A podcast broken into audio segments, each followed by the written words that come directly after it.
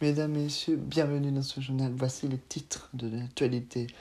Les violences en Guadeloupe ne cessent d'accroître malgré l'instauration d'un couvre-feu entre 18h et 5h du matin jusqu'au 23 novembre.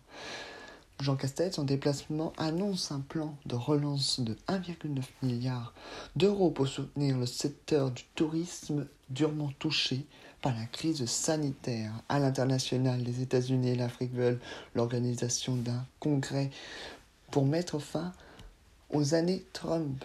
À Jérusalem, une attaque terroriste qui fait deux civils lourdement blessés ainsi que deux policiers ont été blessés.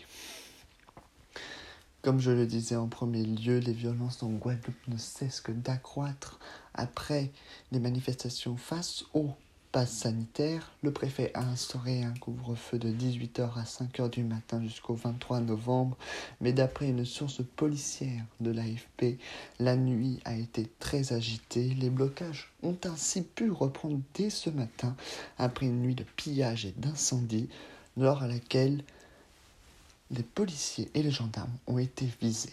Les boutiques et les pharmacies ont été ainsi visées aussi. Une réunion ministérielle organisée par le ministre de l'Intérieur et le ministre des Outre-mer hier a pu conclure un accord d'envoyer une cinquantaine de membres du GIGN et du RAID. Jean Castex était en déplacement.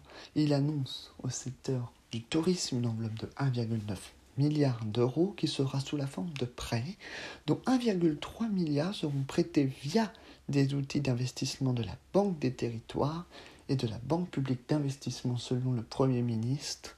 D'ici 2030, 750 millions de prêts tourisme et 500 millions de prêts de relance de tourisme doivent permettre, selon le gouvernement, une montée en qualité de l'offre à la française.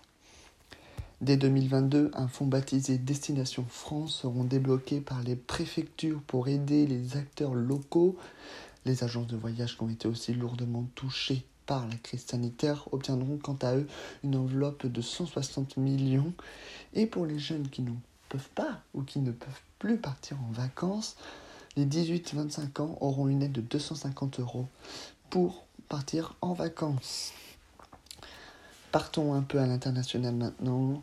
Les États-Unis veulent l'organisation d'un congrès avec l'Afrique pour tourner la page des quatre années Trump.